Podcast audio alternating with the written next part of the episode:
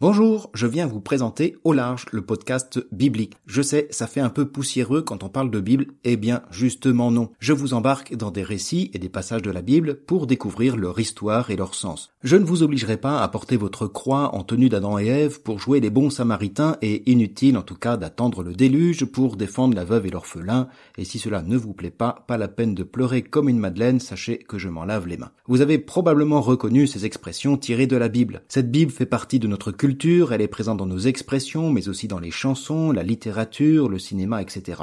Les références bibliques sont ainsi présentes dans Le Seigneur des Anneaux, ou de manière plus explicite dans Moby Dick, ou encore dans la trilogie Indiana Jones. Je m'appelle François, je suis prêtre catholique et bibliste, j'enseigne la Bible que ce soit à des séminaristes à Nantes, à des étudiants de faculté en théologie à Angers ou dans le cadre de formations spécifiques en Vendée. Avec le podcast Au large, j'essaie de rendre accessibles les textes bibliques en plongeant dans leur milieu historique, en naviguant sur leur style littéraire, poétique, mythique ou épopée fantastique. Ces émissions ne s'adressent pas seulement aux pieux croyants pratiquants, mais aussi et surtout, j'allais dire, à celles et ceux qui sont intéressés par la culture biblique et sans aucune idée de prosélytisme. Chaque semaine, on aborde ainsi, de manière simple et concise et parfois cocasse, des passages bibliques connus ou moins connus, ou aussi des séries thématiques comme la musique, le désert, la résurrection. L'idée de ce podcast n'est pas de publier des méditations, hein, mais de rendre compte des racines historiques qui ont donné naissance au texte, c'est-à-dire quand et où et pour qui il a été écrit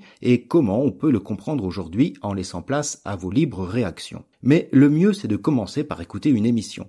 Le podcast est encore très jeune, je ne l'ai commencé qu'en décembre, alors surtout n'écoutez pas les premiers épisodes, les enregistrements sont vraiment amateurs et catastrophiques. Pour découvrir ce podcast, je vous conseillerai l'épisode 41 sur une histoire d'âne et de source ou aussi l'un des derniers épisodes, le numéro 86, avec le groupe Bonnet M en invité spécial.